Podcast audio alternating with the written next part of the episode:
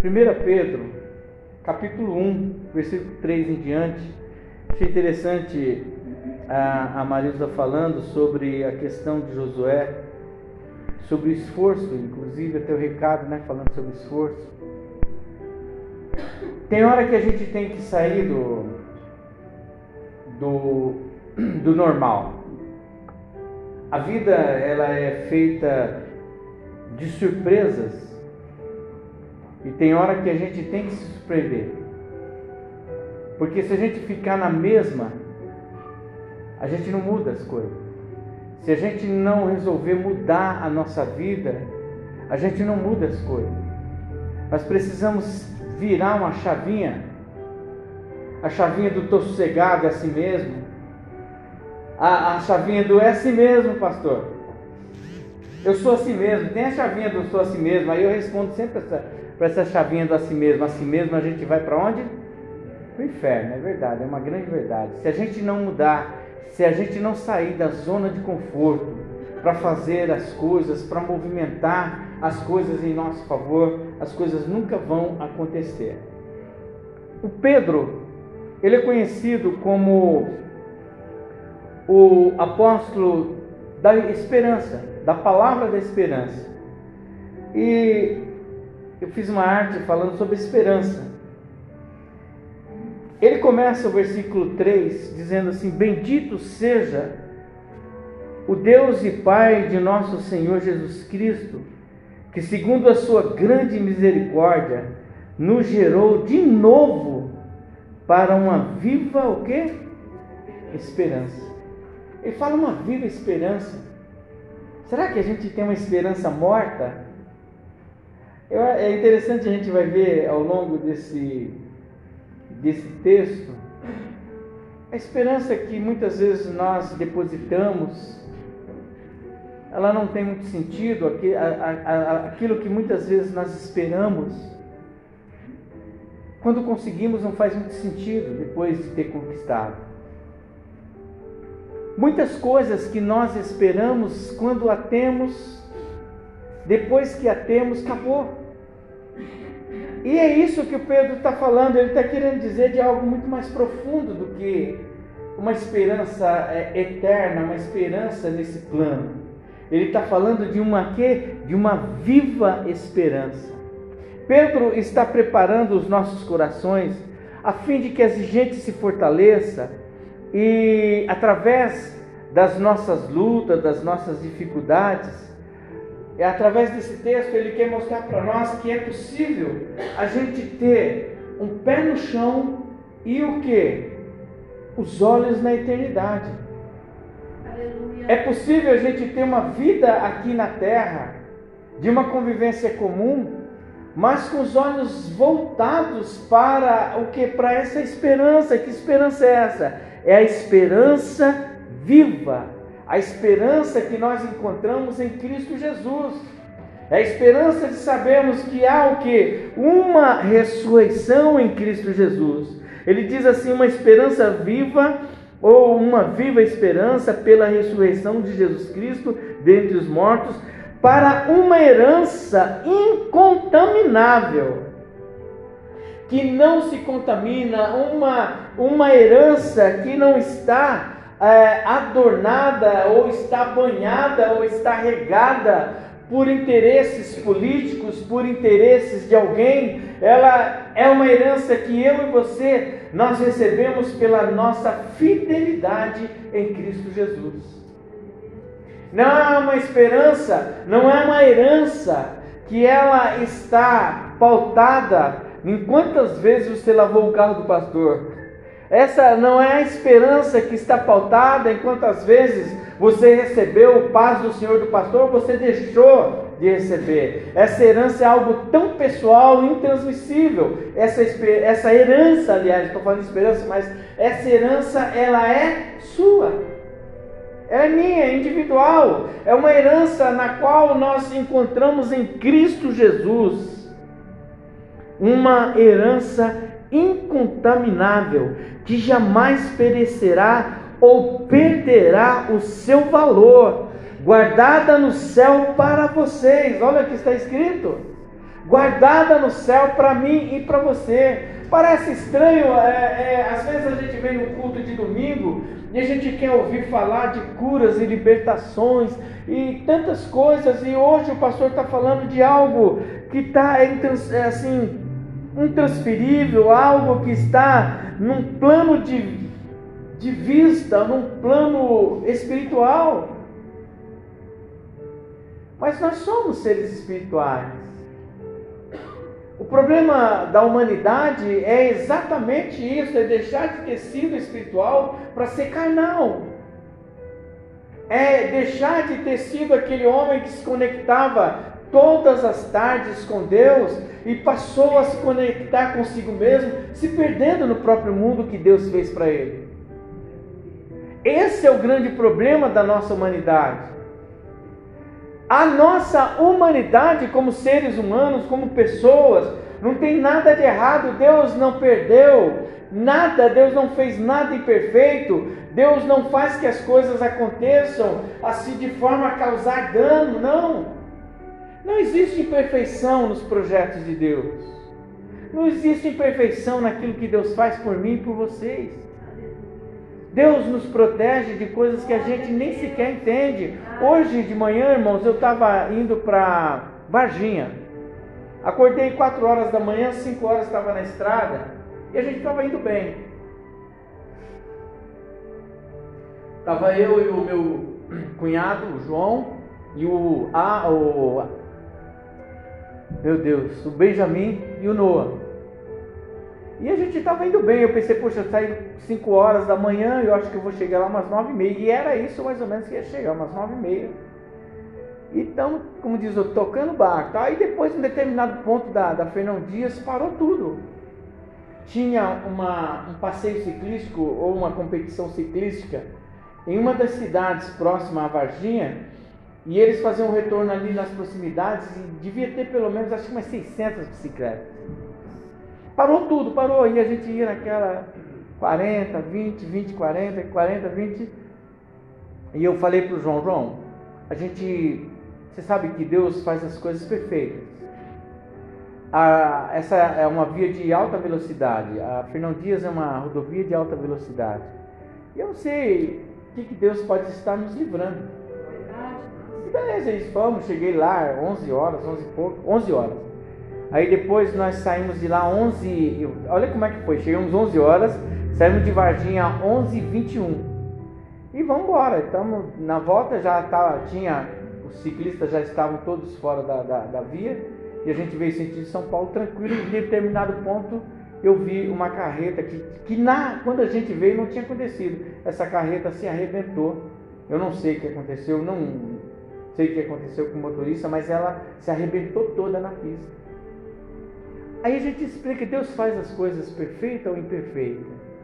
Será que, eu até falei para ele, às vezes nós reclamamos porque estamos atrasados, queríamos chegar lá às nove e meia. E aí a gente olha para a nossa vida, será que tudo que nós queremos é realmente o que Deus quer para nós? É isso que nós devemos ter esperança.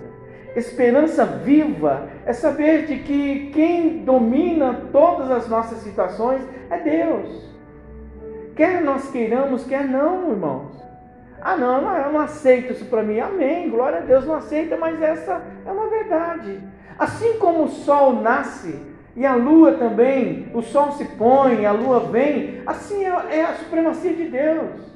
Fala para o homem parar de nascer o sol. Fala para o homem parar de nascer a lua.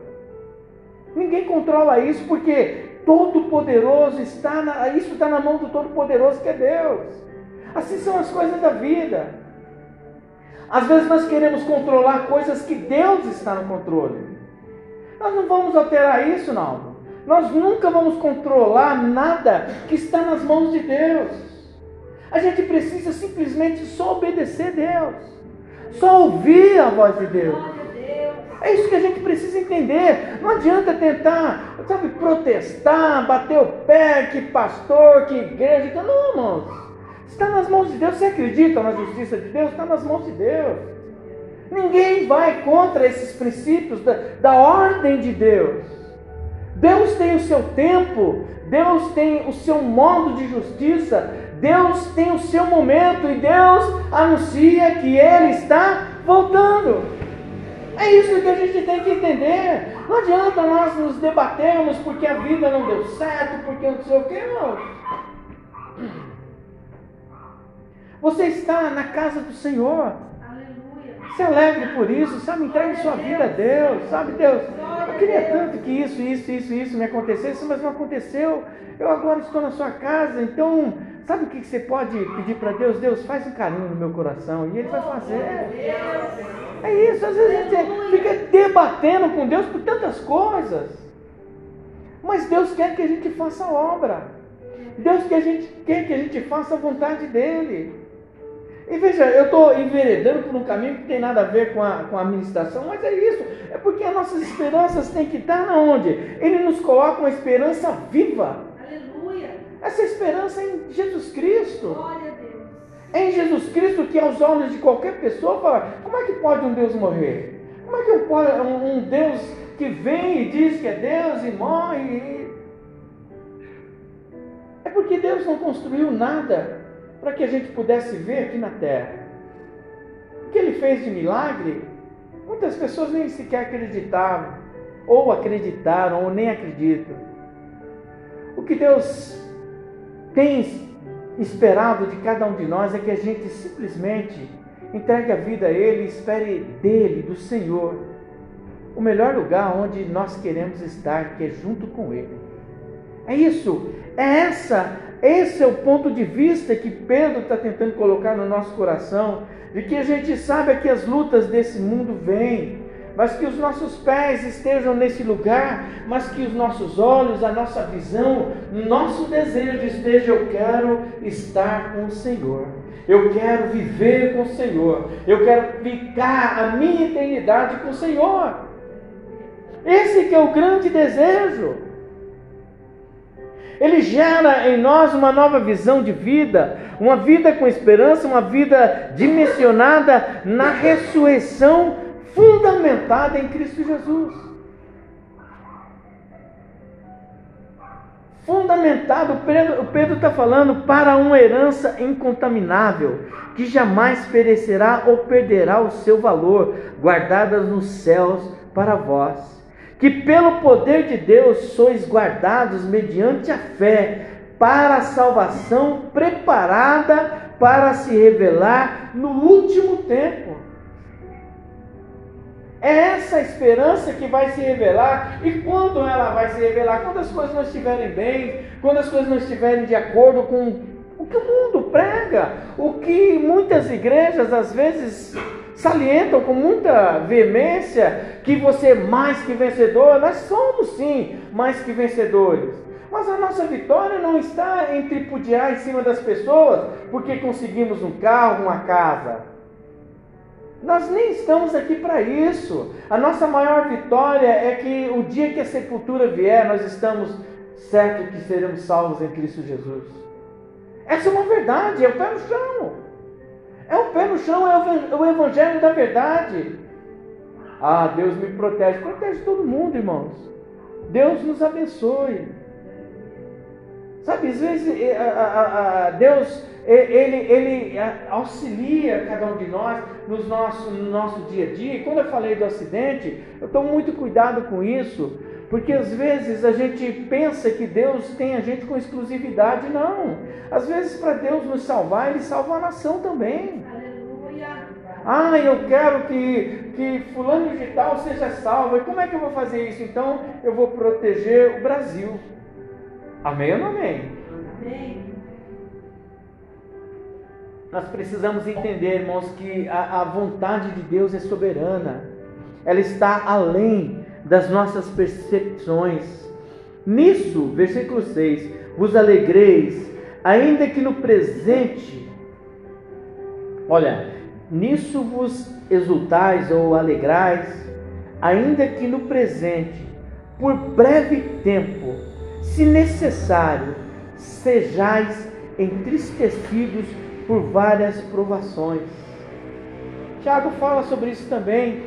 Ele fala: olha, se por um breve tempo, e se necessário, ele fala: Por que necessário? Porque a gente necessita de se passar por tristeza.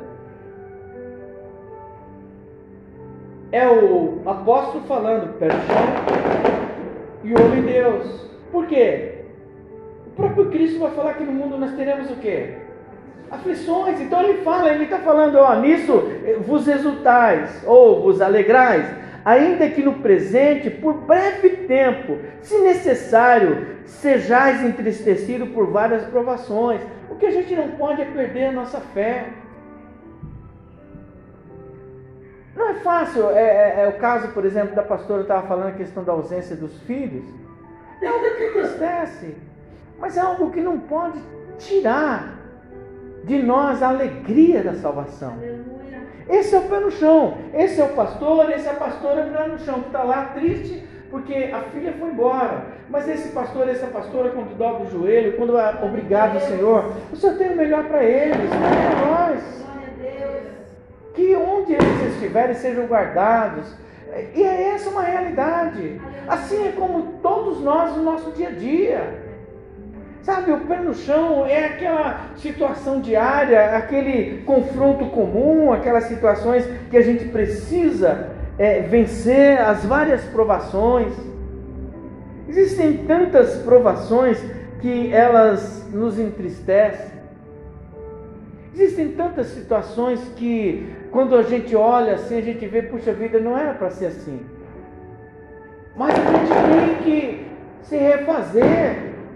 E aí é que está, a virtude do ser humano é essa questão de se refazer. E se refazer é fácil?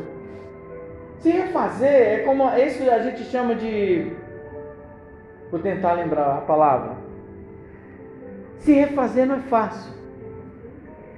Se, é, não, se refazer, a gente é sair de um estado que você estava, quase quebrar resiliência. Ser resiliente. O que é resiliência, irmãos? É uma palmeira que sofre o vento e ela vai até lá embaixo e quem passa fala assim, agora morreu. Aí passa amanhã, a palmeira está lá em cima, assim, vivona, assim. É resiliência com Deus, nós precisamos ser resilientes. Na vida espiritual nós precisamos ser resilientes. O que, que, é? Achar que tudo acabou, mas Deus fala: não, não acabou. Agora vai ser outra etapa, como por exemplo, qualquer situação da nossa vida, quando a gente perde um ente querido, puxa, dá a impressão assim que parece que acabou. Eu posso dizer que uma experiência, perdi meu pai e minha mãe. E a gente olha assim, faz, puxa, é... por isso que nós estamos falando, não é da esperança desse, desse lugar a esperança desse lugar, a gente fala, puxa, eu gostaria tanto que a mamãe estivesse viva. Mas é natural que a mamãe estivesse viva? Não. Ah, mas a minha mãe, tá, mas a minha mãe talvez, o meu pai estaria com cento e poucos anos. Como estaria esse homem de cento e poucos anos? Será que seria um vegetal? Como é que seria? Você está entendendo? Isso é natural. Só que a nossa esperança é que assim, sabe, se Deus os levou, se eles estão salvos em Cristo Jesus, eu estou aqui nessa terra, mas olhando para que um dia, quando eu estiver na glória, a gente se encontre a gente faça uma festa. Não sei como é que isso vai dar, mas a nossa esperança é isso. É passar pelos processos naturais da terra, mas ter uma esperança em Cristo Jesus, ter uma fé viva que o próprio Senhor Jesus Cristo e Deus, nosso Pai, que nos amou e nos deu eterna consolação e boa esperança pela graça. Essa é Tessalonicenses, 2 Tessalonicenses 2,16. Tito 3,5 diz assim: Não por causa de alguma atitude justa que pudéssemos ser, ter praticado, mas devido à sua bondade, ele nos salvou por meio do lavar regenerador e renovador do Espírito Santo. Lavar, regenerador e renovador do Espírito Santo. O que é regenerar? O que é renovar? É isso aí, irmãos. O, Espírito Santo é capaz de nos regenerar. O Espírito Santo é capaz que a gente vire essa palmeira que ah, tem dia que a gente é essa palmeira no final do dia, né, ô, ô, ô Gilson? Tem dia que a gente está essa palmeira jogada lá no chão. Mas a resiliência, essa resiliência para nós como seres humanos, ela vem da presença do Senhor, da presença do Espírito Santo em nós, de uma esperança que não pode morrer. De uma esperança que ainda que as coisas não estejam tão bem assim, mas ela move o meu coração, ela move o seu coração para que a gente o quê? Se alegre. Para que a gente se alegre. Essas provações são para que a prova da vossa fé, muito mais preciosa do que ouro, que perece, embora provado pelo fogo, redunde para o louvor, ou seja, se transforma em louvor, glória e honra na revelação de Cristo Jesus. Ei, ele está falando no versículo 7. É, essas provações são para que a prova da vossa fé, muito mais preciosa do que ouro que perece. Como eu falei para vocês, quando a gente lê no livro de Apocalipse, as ruas serão de ouro, aquilo que tem valor para nós na terra, lá no céu é só para a gente pisar, porque não vale nada. Os, os valores do céu é, é, são diferentes do nosso. Aquilo que a gente dá por perdido, Deus dá por achado e valioso. Pessoas que a gente pensa, isso aí não tem mais jeito, Deus fala, esse tem jeito, é meu. Porque os valores dos céus é muito diferente do nosso. Sabe, aquilo que a gente pensa, ah, eu, eu não sou perdoado por Deus. Quem disse isso? A obra da cruz é regeneradora. É isso. A obra da cruz é para quando a nossa fé estiver lá, em, lá embaixo. A obra da cruz ela vai e nos se faz de novo e nos faz firmes em Cristo Jesus. A obra da cruz é para quando você diz eu não sou nada. Aí vem o Espírito Santo e fala assim: não, você é mais que vencedor. Quando você diz a obra da cruz é quando você fala assim: ah, não, a minha vida nunca nada deu certo. Não, a obra da cruz é para dizer para você assim: olha, os olhos, seus olhos parecem que não deu certo, mas você não sabe, a, a obra ainda não está acabada. Ei, enquanto estamos aqui, irmãos, Deus está construindo algo em nós ou através de nós. Enquanto estamos aqui, e é interessante, nós conhecemos, e eu conheço muitas mulheres, muitos, muitos homens que oraram por seus filhos, oraram por pessoas que oraram, oraram, oraram e morreram. Aos olhos humanos, o que? Acabou. Depois que a mãe morreu, que o pai morreu, o filho regenerou e hoje é pastor, para honra e glória do Senhor Jesus. Quem é o dono da obra, irmão? É isso que a gente tem que entender. Não é, não é para eu ver, não é para você ver é para que a obra do Senhor esteja completa. O projeto de Deus não é para as coisas que a gente vai falar assim, ah, assim foi comigo, eu terminei aqui. Não, não é desse jeito. A, a obra do Senhor é algo que nós fazemos no sentido assim, Senhor, está em tuas mãos. Quando a gente fala em justiça, eu falei, oh, faça assim, faça aquilo. Deus vai fazer do jeito dele. Mas a justiça vai ser dele, não é nossa. Não pague para ver. Para que é desnecessário? Senhor, eu quero morrer. Eu, aliás, eu quero viver até ele pagar aquilo comigo. Não, irmão, não é isso não. Deus não é Deus disso. Deus não é Deus da vingança, dessa vingança. Deus não é Deus. Deus é um Deus que nos é, é, regenera. Eu acho que pior do que a morte de uma pessoa que sempre fez o mal, não é pior eu acho que a, a consciência de pecado para cada um de nós, daquilo que nós fizemos, isso nos traz para dentro dessa existência. Aí nós precisamos do Espírito Santo. Sabe, quando ele nos aproxima de nós mesmos e ele olha assim para nós, o Espírito Santo, é você e ele se conversando, ele fala assim: O que você tem para dizer disso? Aí você fica, ah, porque, irmãos, todos nós temos essa consciência de conversarmos com nós mesmos e sabermos se estamos fazendo a obra do Senhor devidamente, se estamos servindo ao Senhor como realmente devemos ser, se agimos de forma adequada, como realmente Deus quer que nós é, venhamos agir. Essa é a obra do Espírito Santo. Isso é o mover do Espírito Santo. E ele diz, ele diz que essas provações são para que a prova da vossa fé, muito mais preciosa do que ouro que perece, embora provado pelo fogo, redunde o que? Para o louvor, glória e honra. E ele diz: louvor, glória e honra, não é para sua revelação, para a revelação do Senhor. Veja aí, ó, versículo 7. Leia aí comigo, ó. Embora provado pelo fogo, que é o ouro, tudo que nós passamos, redunde, resulte, se torne, redundar é isso, se transforme. Em que? Em louvor, glória e honra na revelação de Cristo em nós. Ei, o sofrimento, ele nos traz a experiência, nos traz a esperança. E o resultado dessa esperança, porque mesmo passando pela dificuldade, você vem e glorifica a Deus. A pessoa vai, cara, o que é isso? Isso não é para você provar para ninguém, nós não temos que provar nada. É que a nossa vida simplesmente é para honrar e glorificar o Senhor. Mas, puxa, mas com tanta dificuldade, por que, que ele está assim? Por que, que ela está assim? Porque a alegria do Senhor é a nossa força. Acabou, irmãos. A alegria do Senhor é a nossa força, mesmo provado, a gente vai resultar, a nossa vida, as provações resultará em louvor, glória e honra na revelação de Jesus Cristo. Embora não tendes vistos, veja, veja embora não os, o tendes visto, visto quem? Jesus, o amais.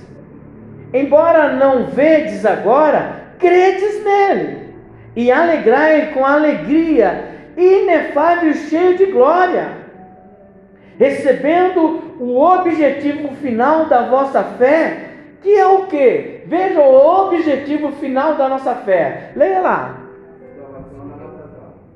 Salvação das nossas almas. Que coisa linda. É isso.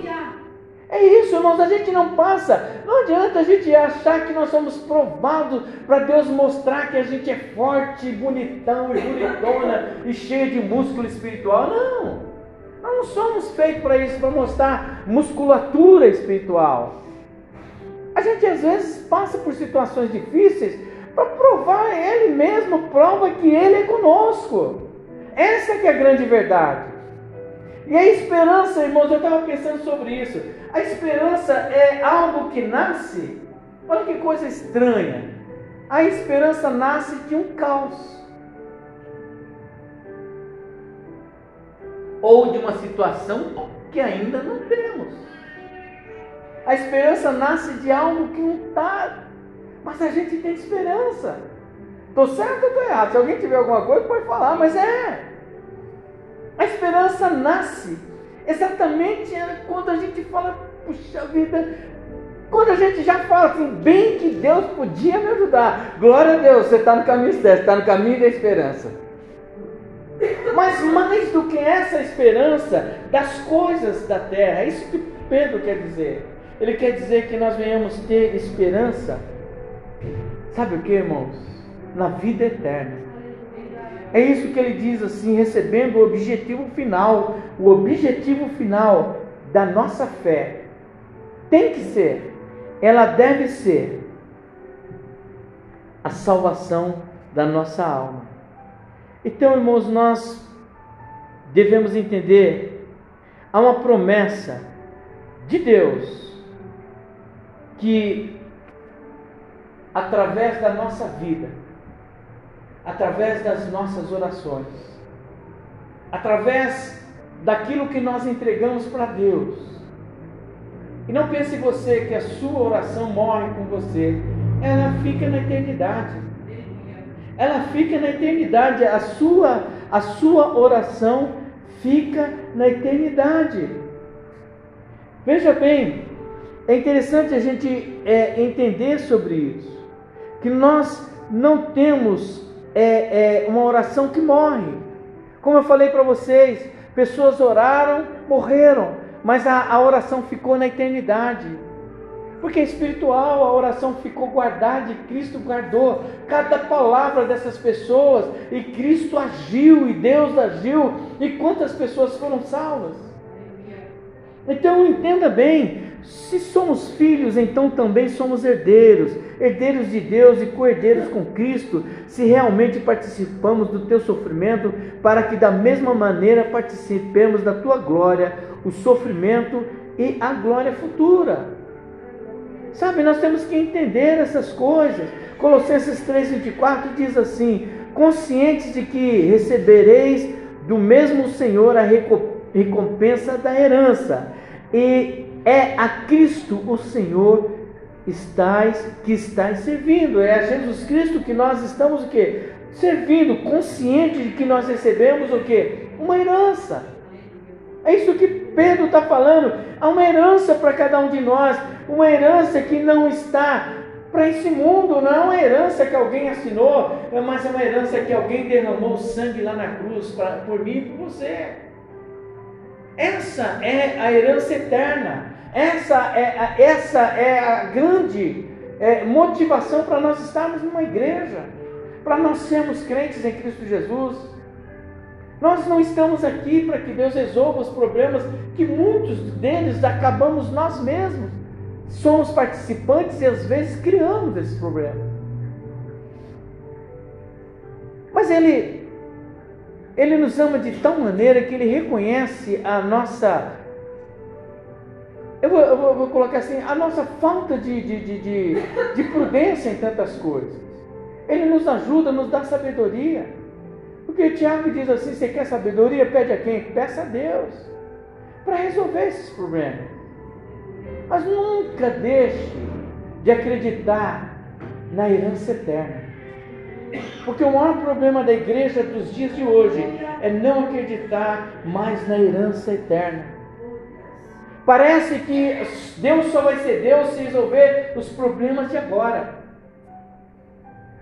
Veja bem, irmãos, eu vou falar de uma coisa tão interessante, mas que faz sentido. Os irmãos sabem, eu gosto de futebol. Tem muita gente que gosta de futebol aqui também. Aí vai jogar, eu sou palmeirense e tem os corintianos. Não é para é dar risada, não. É, essa é a verdade. Tem tem atleta cristão no, no, no Corinthians? Tem ou tem? Evangélico. No Palmeiras também tem. Aí um ora e fala, Deus, ajuda eu ganhar esse jogo. Outro, Deus, e aí? Mas e se eles não jogarem? Se não... A vida é isso, irmãos. Vai ser vencedor, não é aquele que Deus falou assim, ah, bonitinho hoje, 2 a 0 para o Palmeiras. Não, não é isso não. Não é isso, é quem jogar mais. Se não jogar mais, o que, que vai acontecer? A vida espiritual, a vida com Deus, a nossa vida é isso aí, irmãos. Não é um jogo. Porque ali, para nós que estamos assistindo, é um jogo. Para eles é profissão, é ganho. Para de jogar. Para de, de trabalhar. Entenda bem, a, a, vida é assim, a vida é corrida, a vida é para gente, nós corremos atrás daquilo que Deus tem para nós. Mas nós precisamos entender, por isso que ele fala, que a nossa esperança, ela tem que ser uma esperança viva, uma esperança consciente. Essa esperança consciente é a nossa vida aqui na terra, é a esperança do dia a dia, de que Deus vai melhorar, que Deus vai, vai nos curar. Mas ele está querendo enfatizar no versículo 9: recebendo o objetivo final da vossa fé. Não é a solução dessas coisas. O objetivo final da nossa fé é a salvação da nossa alma. É isso. Nós teremos problemas na terra? Nós teremos problemas. Nós teremos situações difíceis? Teremos situações difíceis. Mas, irmãos, o apóstolo Paulo, no capítulo 8, se quiser abrir, em Romanos capítulo 8, versículo 18, ele dá um, uma ênfase para essa situação. O título já é Glória Futura. Ele diz assim: Estou certo de que as aflições deste tempo presente não se pode comparar com a glória que em nós há de ser revelada. Ei, estou certo, estou certo de que as aflições desse tempo presente não se pode comparar. Quer dizer, ele sabe que o presente, que o momento que nós vivemos e que essa nossa existência vai vir gerando alguns conflitos, algumas situações que nos incomodarão. Mas o nosso pé, como eu falei, a nossa vida está aqui, o nosso pé na terra, mas os, se os nossos olhos estiverem no céu, a gente não vai deixar que a glória, essa glória do Senhor, essa herança se corrompa, se perca. Veja bem, Sabemos que todas as coisas cooperam para o bem daqueles que amam a Deus, daqueles que estão chamados segundo o seu propósito. Por quê? Porque Deus nos chamou para o seu propósito. E ele diz, versículo, ele fala, sou certo, estou certo. O Paulo tinha certeza, versículo, capítulo 8, versículo 38, ele fala, pois estou certo de que nem a morte, nem a vida, nem os anjos, nem os principados, nem as potestades, nem o presente, nem o porvir, nem a altura, nem a profundidade, nem alguma outra criatura nos poderá separar o que? Do amor de Deus que está em Cristo Jesus. Então nada pode nos separar do amor de Deus. Não existe ninguém aqui que não pode ser alcançado pelo amor de Deus. Não existe ninguém aqui que vai ser separado do amor de Deus. Ele fala que nada pode nos separar do amor de Deus. Então ame a Deus. É simples assim. Ele já te ama. Ele já nos ama. Então ame a Deus, a reciprocidade. O que é reciprocidade, pastor? É correspondência. Senhor, eu sei que o Senhor me ama. Eu também te amo, Senhor. E esse amor não é declarado, irmãos. Não é falar, que nem a gente fala, te amo, ó Deus. Não, irmãos. Amor gera ação. Amor gera movimento. O trono de Deus se movimenta em amor. Porque foi assim. A Bíblia diz lá, João 3,16, porque amou o mundo de tal maneira. E o que, que ele fez? E deu o seu único filho. O amor gera, irmãos. Geração. Amor não é letárgico, amor não é parado. O amor de Deus gera. E se o amor de Deus está em nós, nós também nos moveremos para Ele em amor. Então, irmãos, que nós possamos entender esta ministração, que Deus possa colocar no seu coração algo que, se você não entendeu nada do que nós lemos, recebendo o objetivo final da vossa fé, o que, que você tem que entender? É a sua salvação, a salvação da vossa alma que Deus possa colocar no seu coração a necessidade dessa salvação. A igreja não está na terra porque criaram a igreja. A igreja não está na terra para ter um domingo divertido ou um final de noite de domingo para ninguém. Para, olha, você não vai assistir o Fantástico, então você vai na igreja. Não, não é isso. A igreja está para anunciar salvação. A igreja está na terra para dizer para você: o objetivo final da sua permanência nesse lugar é que a sua fé realmente se converta na salvação da sua alma. E que nada possa interromper essa fé, que nada possa abalar essa fé, que nada possa diminuir essa fé. Porque essa fé, ela só vai se fortalecer em cada um de nós, com a nossa busca, com o nosso interesse, com a nossa oração, com a nossa devoção. Sabe? E é tão individual isso. A nossa fé, ela move situações. Nós temos um grupo de oração em que muitas vezes nós oramos, porque eu acredito na oração. A oração move situações. Mas a salvação, ela é o que? Individual. Nós podemos orar assim como a gente ora por pessoas que estavam enfermas e que essas pessoas foram curadas e estão curadas. Nós oramos para que a nossa Esther tivesse com, com, conosco hoje. Está aí o milagre de Deus. Nós oramos por isso. Mas a Esther precisa procurar o caminho de Deus. O casal precisa ensinar a Esther no caminho de Deus. É assim que funciona, como eu falei do jogo. Nós temos que fazer a nossa parte, não basta só você orar. Mantenha a comunhão com a sua oração. Ah, pastor, eu preciso tanto, eu estou orando para perdoar. Exercite isso, pratique isso. Será que Deus vai ouvir as minhas orações? Ele vai ouvir, ele sempre ouve.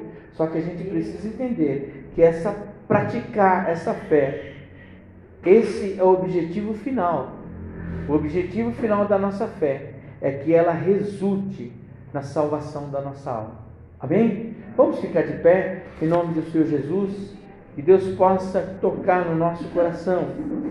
Assim como o novo céus e a nova terra que vou criar serão permanentes diante da minha pessoa, afirma Deus. Do mesmo modo serão perenes os vossos descendentes e o vosso nome serão para sempre. Então, nunca vai se perder as nossas orações, nunca vai se perder, elas irão se perder. Ah, aconteceu isso porque Deus, Ele ouve as nossas orações. E Deus sabe o momento em que as coisas vão acontecer. Como a pastora disse, por isso que achei interessante, não desista de orar por quem você está orando. Não desista de buscar por quem você está buscando. A palavra de Deus, ela, ele é fiel. Ainda que a gente permaneça infiel, mas ele é fiel. Ele é fiel. Feche os seus olhos.